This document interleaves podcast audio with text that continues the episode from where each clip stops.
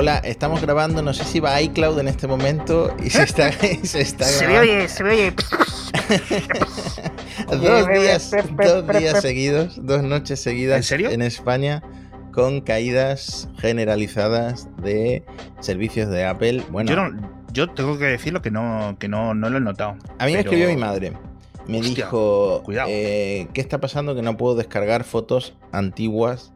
Porque claro, Ajá. cuando tú tienes un móvil con falta de espacio, creo que por defecto sí. se suben a iCloud las fotos y en local no las tienes. Em, y bueno, eso la verdad es que no le supe contestar, pero luego vi en Twitter a un montón de gente quejándose Sí, y ya entendí que te- tenía relación. sí. Fue una caída importante, duró horas y además afectó a un mogollón de servicios. Mm. eh, iMessage, FaceTime, Apple Maps, Apple Music. Sí, la App Store incluso. O sea, creo que no se podían descargar Store. ni aplicaciones durante un Hmm. rato. En fin, el, alguna becaria, algún becario nuevo que entró allá y puso las cosas mal. Y ahí instaló Windows o algo. Hmm. En fin, vaya tela. Eh, mm, no hemos recibido, no tenemos productos para reseñar de los nuevos productos de, Apple, eh, los Mac Studio, los Studio Display, etcétera, con lo cual no os podemos ir dando nuestra opinión eh, de momento, pero lo que sí podemos es daros un montón de detalles que en el anterior episodio incluso, que intentamos hacer un poco a fondo de cosas que no había contado Apple en la presentación, etcétera, se, se saltaron. Y bueno, el Mac Studio en general yo creo que está recibiendo un- unas reseñas positivas, sobre todo por el rendimiento, ¿verdad? Sí, a ver, el equipo es mm, potente, sorprendente, todo lo que esperas, con un montón de puertos, todo lo que comentamos. Ahora, hay una cosa, un asterisco. La comparativa que hizo Apple en eh, los benchmarks de gráficos con la RTX 3090 de Nvidia, Sí. eh, por lo visto, no era tan como lo pintaba Apple, porque claro, eso fue lo que más sorprendió del evento, que Claro. Apple puso una gráfica y que puso, mira, con 200 vatios nosotros hacemos el mismo rendimiento que una RTX 3090 y la gente dijo como, qué locura que una, una gráfica integrada en un SOC eh, Sí. pueda lograr más de lo que logra pues la gráfica la mejor del mercado. Y ahora resulta que esa gráfica pues estaba cortada porque si tú sigues subiendo en el consumo de potencia, la RTX pues eh, le da alguna vuelta al Mac Studio como es lógico, pero claro, eh, consumiendo más energía. Entonces, Claro. bueno, era un... eh, no quiere decir que el Mac Studio no sea potente, pero ese es el único es- asterisco que he visto en, en las reviews. Exacto, que depende también mucho de qué aplicación gráfica los utilice. Hmm. Es decir, no todas las gráficas eh, o todas las aplicaciones de consumo multimedia en general y de generación, etcétera, eh, son capaces de exprimir todo ese consumo extra que te permite eh, de vatios un- una, una gráfica tan grande con tantísima paralización, con tantísimas cosas que tiene, etcétera. Al final, simplemente por capacidad propia, es decir, igual que Apple, eh, el, el M1 Ultra son dos pegados, eh, pues eh, Nvidia y las tarjetas gráficas en el mundillo es expandir y Hmm. más núcleos y más núcleos Sí. y duplicar y duplicar. Es que hemos llegado a un punto en el que depende mucho de lo optimizada que esté la aplicación y de un montón de cosas, porque de hecho eh, se supone que el Ultra, el procesador, el M1 Ultra, es el doble de rápido que el Max y en muchos casos lo es y en otros casos pues no llega al doble. Entonces depende Mm. de muchísimas cosas y yo creo que los benchmarks mm, se están complicando mucho con este cambio de arquitectura de Apple, pero la conclusión final es que Apple está haciendo una cosa muy loca y muy, muy buena para los usuarios eh, profesionales, en este caso, que son los compradores del Mac Studio, Sí. eh, pero que no es tan eh, fácil comparar con arquitecturas como las de PC, ¿no? Sí, al final tienes que ver exactamente lo que tú. el- el- el- es decir, lo que tienes que ver tú como consumidor, como alguien que dices, pues no sé si esperarme al MacBook Pro eh, nuevo, a los M2, no sé si comprarme un Ryzen, no sé si comprarme un Intel, no sé qué hacer, etcétera. Tienes que mirar, obviamente, aparte del dinero, que eso simplemente es un factor, tienes que mirar las aplicaciones para las que vas a usar Es decir, yo, y, y de nuevo, os lo estoy recordando, el M1 Ultra, el M1 Max, etcétera, son máquinas brutales a nivel de procesador, pero especialmente en multinúcleo, especialmente en gráficos. Tú compilas, tú exportas vídeo, tú haces algo que realmente le vayas a sacar todo ese rendimiento. o simplemente eres eh, que vas a necesitar... Eh, ¿Cómo decirte? Es que no lo sé. Obviamente algo tan sencillo, incluso yo creo que editar podcast, vamos a mononúcleo en la exportación, en la edición, etcétera. Con lo cual, eh, en principio, mi flujo, por ejemplo, del día a día no mejoraría tener un ordenador con M1 a un ordenador con M1 Ultra. No mejoraría porque el software no es capaz de paralelizarlo, ¿no? Entonces, pues digo, bueno, pues ya, entonces yo ya sé que mi gasto no está bien gastado ahí. Puede estar invertido en almacenamiento más rápido, por ejemplo, que eso sí sabemos que tiene un efecto. Entonces, cada uno tiene que pensar, porque estas gráficas en muchas ocasiones cuando son amalgamadas, es decir, cuando es un resumen de múltiples benchmarks, pueden ser engañosos. Esto lo hemos visto con los smartphones, con las duraciones de batería, con un montón de cosas. Al final todo es lo que vosotros uséis. De poco sirve que tu, tu, móvil dure 40 horas, ¿no? Digan, no, es que tiene mucha batería, y luego resulta que la batería es reproduciendo música.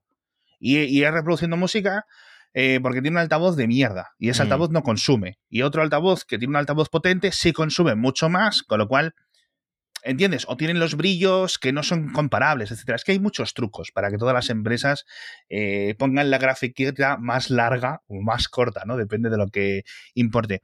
Entonces, eh, es una inversión potente y yo sé que no hace falta que decírselo a nuestros oyentes, pero de nuevo, YouTube es vuestro amigo, hay muchísimas gráficas, hay muchísimos sitios, pero recordemos, al final el, multinúcleo hoy en día aún pocas aplicaciones realmente le son capaces de sacar eh, todo el provecho. Pero bueno, hmm. está bien que estén todas estas opciones. ¿eh?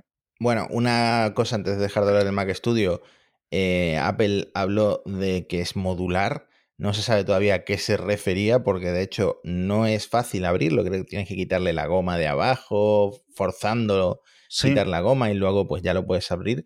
Pero eh, con estos desensamblajes se ha descubierto que eh, los SSD, que en, realidad son unidades flash porque el controlador está en el chip, eh, no son SSDs completos, no están soldados. Es decir, lo puedes quitar como si fuera una tarjetita Sí. Y em, eso sí, la interfaz es propietaria de Apple, pero podrían salir eh, de otros fabricantes con el tiempo. Y eh, hay dos slots, hay dos ranuras para SSD. Entonces, quizás se refieran a eso con modular, pero cuidado porque después se ha, descubierto que eh, no puedes, bueno, una de las ranuras viene vacía, por cierto, no puedes quitar el SSD de la ranura que viene ocupada y meterlo en la ranura que viene vacía porque el sistema no arranca. Entonces hay mucha especulación sobre para qué sirve esto. Está, em, el cambio de SSD está bloqueado por software por Apple. Quizás sirve para hacerle un servicio al Mac Studio para que los de la Genius Bar metan ahí pues una unidad de almacenamiento para hacer alguna prueba o lo que sea pero es posible que en el futuro esa ranura que viene libre se pueda aprovechar para ampliar el almacenamiento del Mac Studio. Por ahora Apple lo que recomienda es comprar un Mac Studio con más almacenamiento si necesitas más almacenamiento que el que viene de base. Es eso, o sea, es decir, no es nada nuevo comparado. Es eh, a los que teníais un iMac de estos que ya ni se le podía cambiar nada, los que hemos tenido un Mac Mini, etcétera.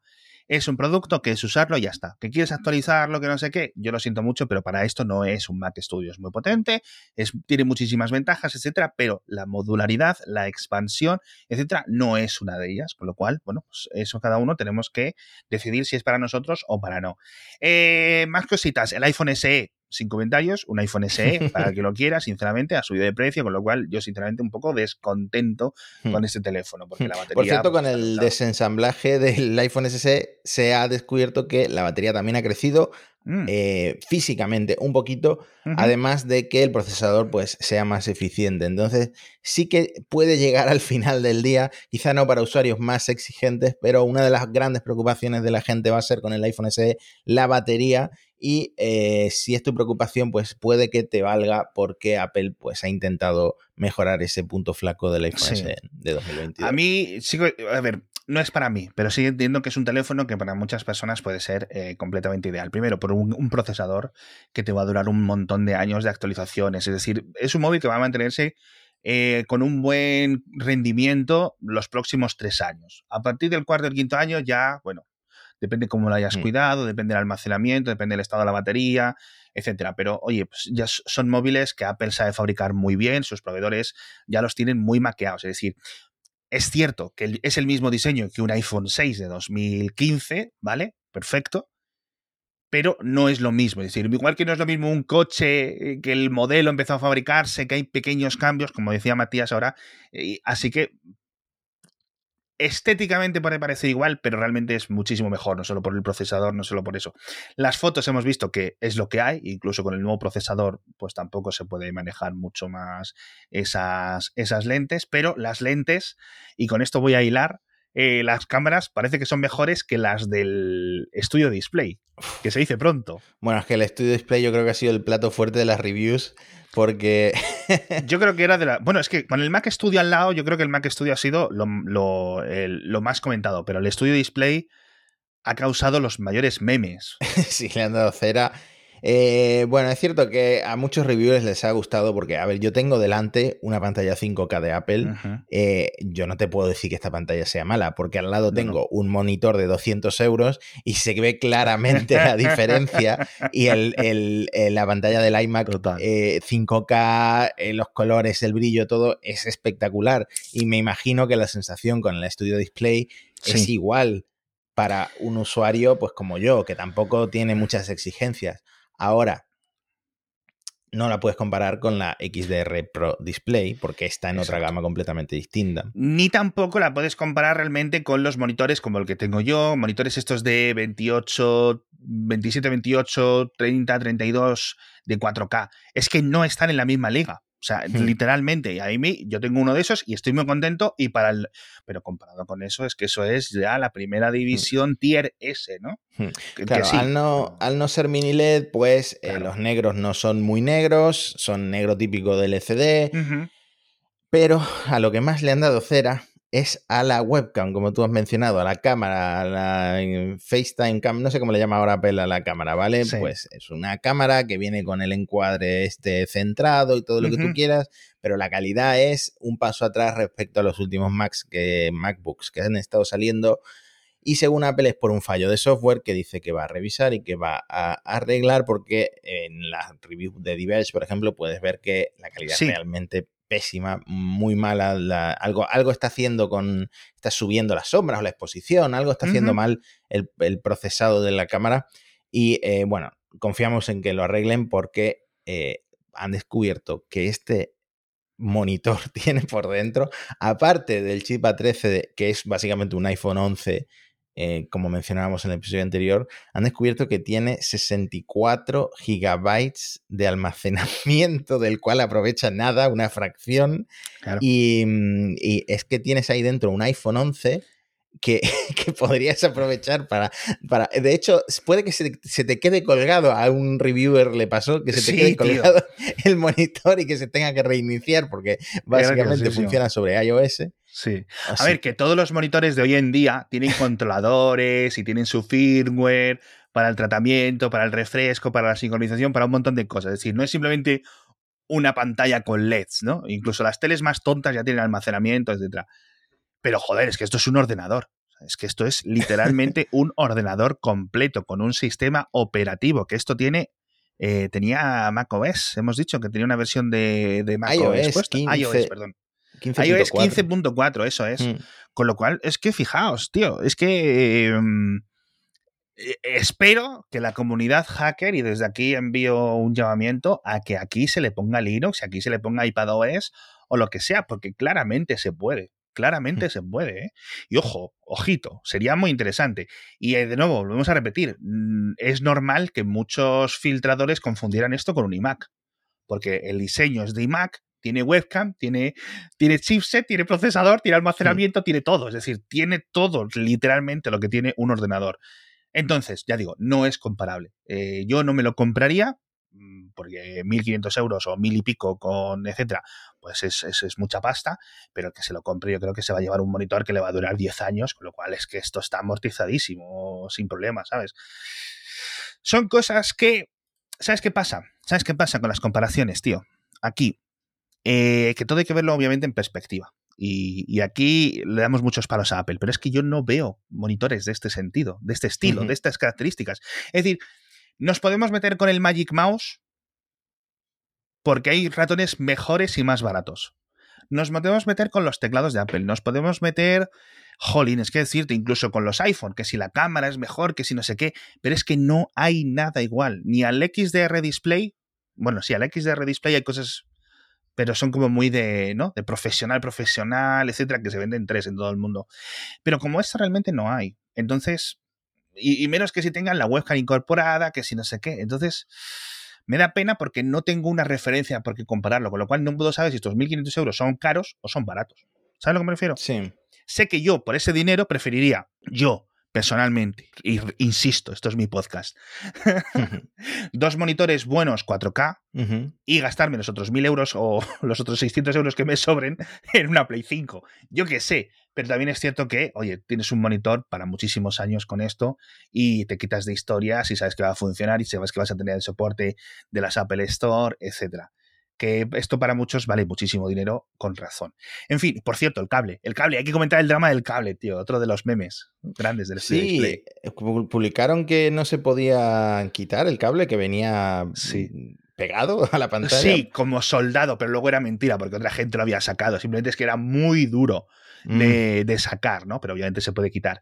Y de hecho, eh, creo que, y esto no lo he investigado, ponía, esta es la pieza oficial de que Apple tiene o que Apple ofrece o que Apple tiene para los reparadores para extraer el cable del estudio display.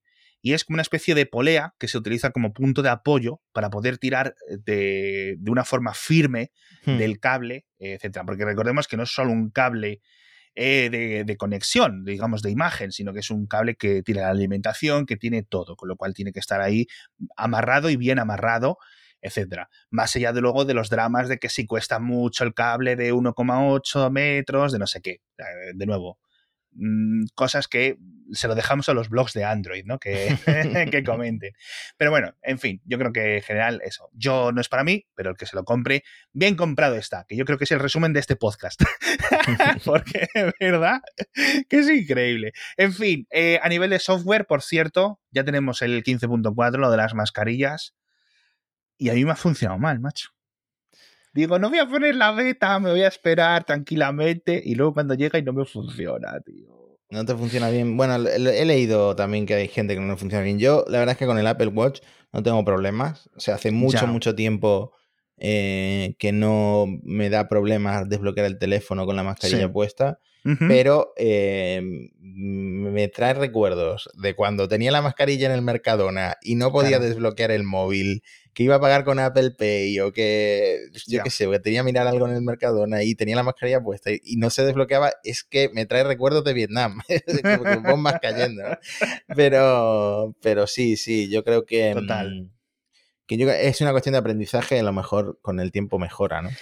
Sí es cierto que Apple dijo que con gafas de sol no funcionaba. Entonces mis gafas no son de sol, pero sí es cierto que tienen, yo tengo seis dioptrías, creo, seis y media, algo así. Vamos, que estoy cegato perdido. Entonces es posible que la distorsión, los, los puntos estos que, y la refracción de la luz o lo que sea que hagan las gafas, pues a lo mejor hagan que se confundan. Entonces, aparte de añadir soporte con mascarilla, añado soporte con gafas para Face ID, que es una segunda opción o una opción paralela y ahí medio mejora. Pero, sinceramente, si tengo que andar levantándome las gafas con la mascarilla para que me reconozca, bueno, en alguna función me puede ayudar, pero sinceramente no me ayuda. Casi que voy a poner el código, que es lo que llevo haciendo dos años. Dos años, tío. Bueno, esto no lo debería decir, pero mi mujer puso un código de cuatro dígitos en lugar de seis por el tema de la mascarilla. Luego, no, no, la verdad es que con lo de la cuando tú, cuando tú estuviste que te caíste con la bicicleta, te rompiste el hombro, etcétera, estuviste un tiempo que vino Javier Lacorte del podcast Loop Infinito aquí a sustituirte, al cual mando un, un saludo y un agradecimiento por, por el apoyo. Sí, un año después eh, te mandamos un agradecimiento. No, ya se lo agradecí cuando volviste, se lo, como lo estoy comentando, se lo vuelvo a agradecer. Eh, eh, le dije que precisamente por eso había cambiado mi clave a 000000.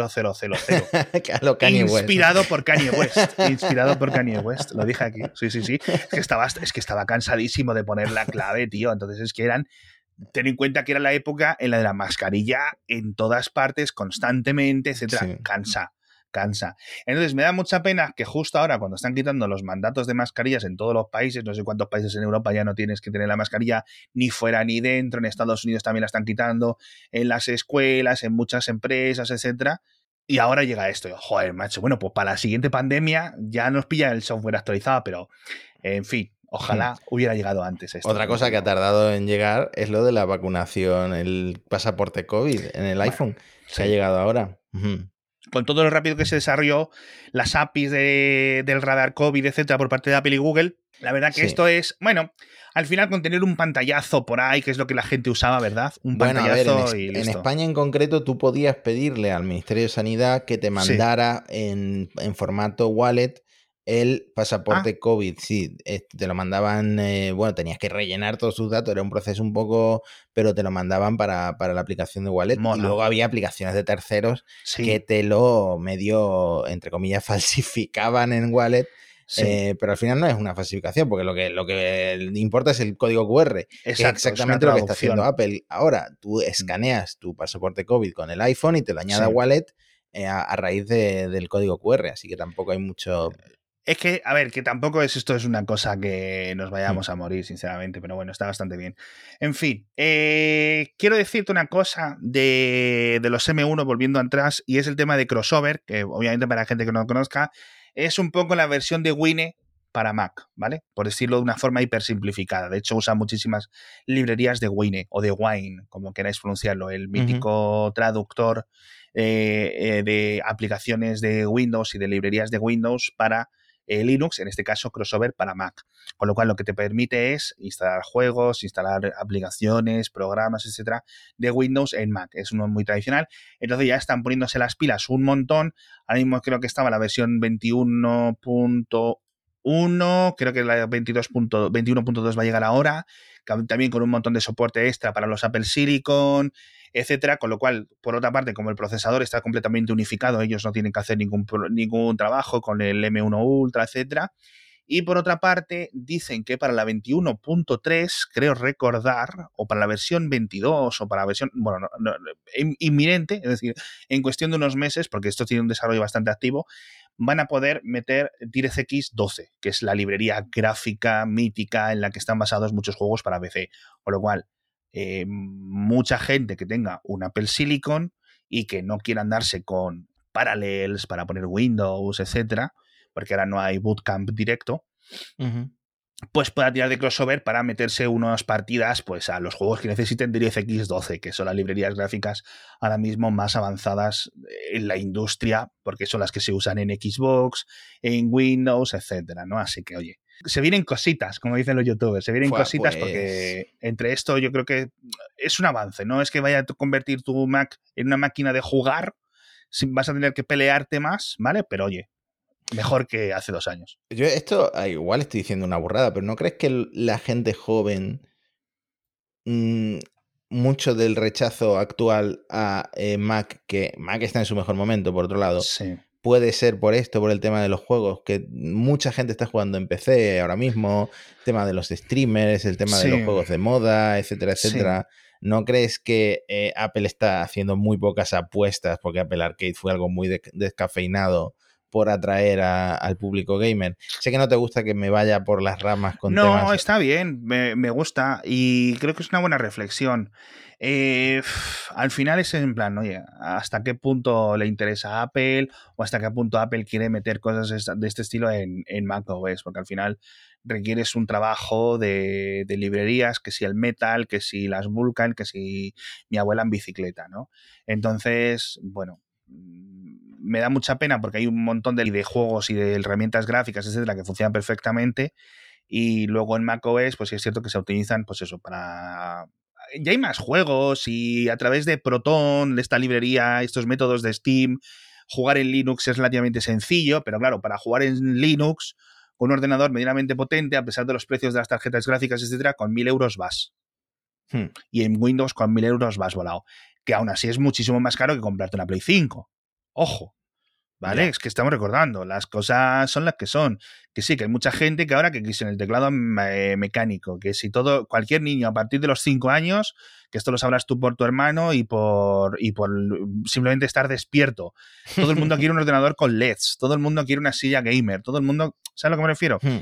Entonces, sí es cierto que parece que cada vez Apple es más de, uno, bueno, los profesionales, un poco las cositas, que si los Mac Pro, que si los iMac Pro, etcétera, y por otra parte, los portátiles, donde Apple cada vez domina más y con toda la razón del mundo para hacerlo, porque los precios y el rendimiento y la batería que tienen son brutales comparado con la que hay fuera. Pero claro, yo no sé cómo de grande es el mercado de PC gamers en España, ¿sabes? O en general en el mundo. Sé que es muy grande, sé que cada día, como dices tú, es, es mayor, pero bueno, es, la típica eterna duda, ¿no? También te digo una cosa, la gente joven no suele tener dinero para un Mac ya. suficientemente potente como para que le merezca la pena. Es decir, eh, al final es un rechazo a que es en plan, bueno, yo no te tú no me quieres a mí como demográfico, yo no te quiero a ti porque no tengo el dinero realmente hmm. para gastármelo. O sea, es que es... Sí, además que en demográficos yo creo que están muy diferenciados el PC de sobremesa y eh, compras un MacBook para estudiar o para, porque eres desarrollador o porque eres eh, diseñador gráfico eh, y cosas que están muy ligadas a Mac. Entonces es, yo qué sé, es complicado, pero sí que ah, hasta que no llegue el, en serio el juego en streaming y todo puedas probar todos los títulos AAA en streaming, eh, me da pena que yo como maquero 100% no tenga acceso a ciertas cosas. ¿no? Bueno, al final no se puede tener todo en esta vida, ¿no? al final es, eso. Yo es la decisión en la que estuve hace un par de años ya. Y hace un par de años que estoy yo en Windows, ¿no? Si no recuerdo mal. Y ahí sigue mi ordenador, pues eso, el mononúcleo sigue siendo una máquina súper potente, etcétera, que es lo que yo necesitaba muy barato, mil euros así me costó, claro, justo antes de que las gráficas se pusieran eh, súper caras y puedo hacerlo. ¿Qué hecho de menos macOS? Bueno, Windows 11 está bien, pero oye, sé que las versiones nuevas, el Catalina y demás, pues también son muy golosas y muy bonitas, etcétera. No puedo tener, eh, ¿cómo se llama esto? Del Universal Control, ¿no? De pasarme cositas, etcétera. Pero bueno, es que cada uno, al final el dinero es limitado. Hay gente que tiene el Mac y el PC, el Mac, el PC y la Play 5, y la Switch y no sé qué, pero todo no se puede en esta vida, ¿no? Si es que al final tenemos que priorizar, ¿no? Igual que comentábamos al principio el tema del estudio display, que te lo quieres comprar, que te entra bien dentro de tu presupuesto, perfecto. Vas a tener un monitor para toda tu vida que quieres dedicarte a mofarte y a contar chistes en Twitter, no sé qué, perfecto también, porque tiene un montón de fallos, sinceramente, pero bueno. Sí. Aquí cada uno es lo que es. En fin, hablamos un poquito de rumores para dejar el episodio, porque ahí tenemos que hablar hasta del coche. El coche de Apple. Hmm. Podemos empezar diciendo que eh, mi MacBook Air ya ni se espera para, para la primera mitad de, pobre Matías. del año. O sea... Pero tengo que decir que hay mucha discrepancia entre los rumores. Hay hmm. muchísima discrepancia. Se nota que el mercado de proveedores, el mundo de los componentes está loquísimo en general en general, porque es que... Eso o está Tinku como el Shocas, con cuentas secundarias soltando, soltando rumores que, se contradicen entre sí. Un día Twitch, un día eh, Tim Cook haciendo Twitch se le va a ver que su cuenta secundaria es arroba minchicuo, ¿no? en fin, ¿qué ha dicho del MacBooker? Pues el MacBook Air, por ejemplo, dice Gurman que em, tendrá M2, que es una cosa que habíamos descartado. Es verdad. y eh, no se espera hasta la segunda mitad de 2022, cosa que yo esperaba comprarlo ya. de hecho, lo esperaba para el evento anterior, pero yo qué sé. le han dado prioridad a otra cosa, entiendo, pues tendrá sentido a nivel de negocio. Eh, yo no, no me hace falta un MacBook Pro de, los M1 Pro ni de los M1 Max. Me conformo con un MacBook Air, pero no quiero comprar. Ya sé que soy tiquismiquis, pero no quiero comprar uno que ya tiene su tiempo, ¿no? Y su diseño ni siquiera ha cambiado. No, no, no. Que te vas a dejar una pasta y no quieres un procesador literalmente de hace dos años. Si es que te entiendo perfectamente. O sea, es que vamos. a mí se me quedan viejas las cosas que llevan un mes, pues imagínate, tío. sinceramente, es que estamos hablando que el M1 salió en octubre de 2020. En seis meses vamos a estar en dos años. Yo entiendo. Entonces, además que tú, eh, por lo que yo imagino, eh, el M2 te va a venir con una mejora esperable de mononúcleo mm, relativamente potente. Yo imaginaría, pues eso, 20, 20 25, 30% seguramente. Podemos especular, ¿no? de rendimiento que te va a dar dos, o tres añitos más de vida. Porque recordemos, te vas a comprar un portátil que te debería de durar, como un ordenador de sobremesa, lo que quieras comprarte al final, que te tenga que durar, pues lo que te ha durado este, sus 5, 7, 10 añitos, que es para lo que te gastas el dinero en un Mac. Hmm. Mm, vamos, al menos yo, ¿sabes? Si hay que esperar, hay que esperar, Matías. Aguanta ahí fuerte. te pones fundación, mientras vas haciendo tiempo, es que. fundación. Bueno, cada vez se me pone más cuesta arriba Fundación, la verdad. con la cantidad de gente metiéndome presión en Twitter, porque tú me mandas a las sordas de. Te mando a las sordas, sí, sí, sí, sí. de tus fans. Pero yo creo que en los rumores lo que tenemos que comentar ahora es el tema de los iPhones. No, no lo llegamos a comentar en la versión anterior. Em, un rumor impactante: el iPhone 14. Se dice pronto, tío. Llevaría el mismo procesador que el iPhone 13. ¡Oh! es decir, el A15, pero el iPhone 14 Pro pasaría a A16. Entonces, una diferencia importante entre mm. una, un modelo normal y modelo Pro. Qué curioso, ¿no? Ya habíamos dicho que se esperan cuatro modelos, pero no los mismos de ahora, porque el mini desaparece. Habría, habría un iPhone 14 de 6 pulgadas a 15 eso sí, subida de RAM a 6 GB, esto es importante porque no va a tener el mismo rendimiento que el iPhone 13, le va a durar más años. El iPhone 14 Max, 6,7 pulgadas, a 15, 6 GB. El iPhone 14 Pro, 6,1 pulgadas, a 16 y 6 GB. Y el iPhone 14 Pro Max, 6,7 pulgadas, a 16 y 6 GB de memoria RAM. Además, hay una diferencia de tecnología entre la RAM, los modelos normales eh, LPDDR4X y los modelos Pro LPDDR5. Esto según Minchikuo. Es decir, va a haber una diferencia de rendimiento según Minchikuo entre los modelos normales y los modelos Pro. Hasta ahora, tradicionalmente, eso no ha sido así. Eso no ha sido así. Desde el iPhone 11, eh, las diferencias pues, han sido cámaras, una lente más, ha sido pues, materiales, pero hmm. rendimiento no ha habido un cambio hasta esta generación. O sea que Apple parece que quiere dar como unos motivos extra para que te pases a o que elijas los Pro, ¿no? Hmm. No solo la pantalla. Puede haber, por un lado, una lógica de margen de beneficios, pero también puede haber un tema de eh, crisis de chips y, suministro. Puede ser. Puede ser que no. En el, en el iPhone 15, si toda la normalidad, mm. etcétera, volvamos a la homogeneidad de chips, de chipsets, mejor dicho. Quién sabe si esto es algo parcial, etcétera. O sea, mm. parcial no, temporal. De hecho, se han filtrado unos esquemáticos y los modelos Pro vendrían con ese, entre comillas, notch del que hablábamos, que en realidad es un círculo y una píldora. Sí. Mm, para los sensores de la cámara sería el círculo y la píldora los sensores de mm, Face, ID. Mm. Y los modelos normales, em, pues mantendrían el notch. Y no se parecen nada los esquemáticos que se han filtrado a lo que filtró John Prosser hace mucho tiempo, que era que por detrás estaba plano el teléfono. No. No sobresalían las lentes. Según estos esquemas, las lentes sobresalen. Sobresalen bastante. Son, mm. Eso es, sobresalen bastante. Son casi tan gruesas la, la, protuberancia de la lente como el propio teléfono. Es decir, no tanto, pero como un 70% fácil. No me he puesto a medirlo ahí los píxeles en los CAD filtrados, etcétera, asumiendo todo esto que es real, asumiendo todo esto que este rumor de la doble gama o digamos de unos 14 Pro mucho más diferenciados de los 14 no Pro, etcétera. Pero bueno, sí es cierto que aquí, pues la gente diga, pues es que apenas va a haber diferencias con el 13 hmm. para pasarme a un 14 no Pro.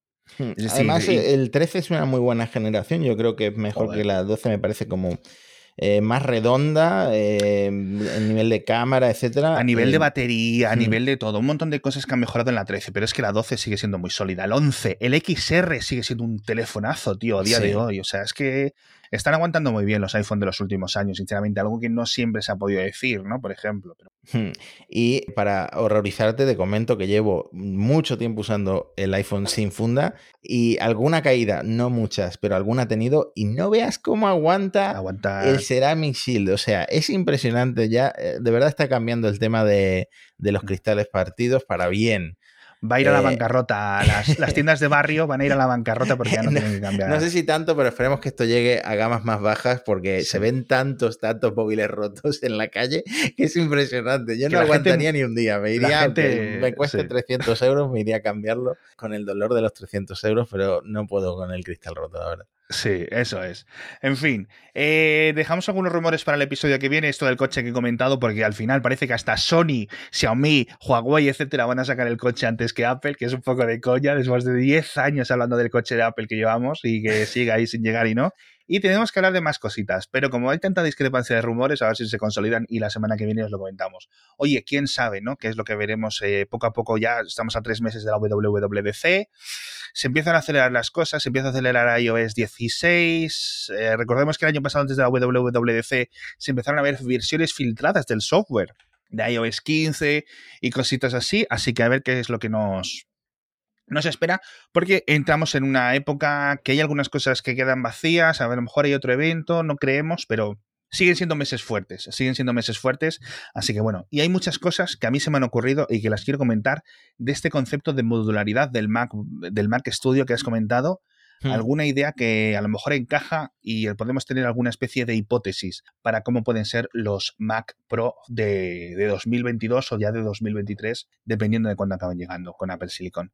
Muchísimas gracias a todos, majos, por estar con nosotros un día más, eh, una semana más en Cupertino. Nos vemos la semana que viene. Ya sabéis que recomendad este podcast. Si estáis en Spotify, estrellita. Si estáis en iVoox, pulgarcito. Si estáis en Apple Podcast, pues una reseña, un comentario, un qué guapos sois qué estilazo tenéis, qué bien hacéis el podcast, qué feos sois, lo que queráis. Dejadnos unos comentarios. También nos pueden dejar preguntas. A la gente le mola hacer preguntas. En Twitter, pues sí. Oye, en Twitter sí os animamos, porque la verdad que nosotros en el grupo de Telegram sí nos movemos muchísimo y sí hay un montón de preguntas y sí alimentamos el podcast. Pero en Twitter, oye, pues también podéis eh, contarnos cositas. Nos vemos la semana que viene, Matías. Y oyentes. Hasta pronto. Hasta la próxima.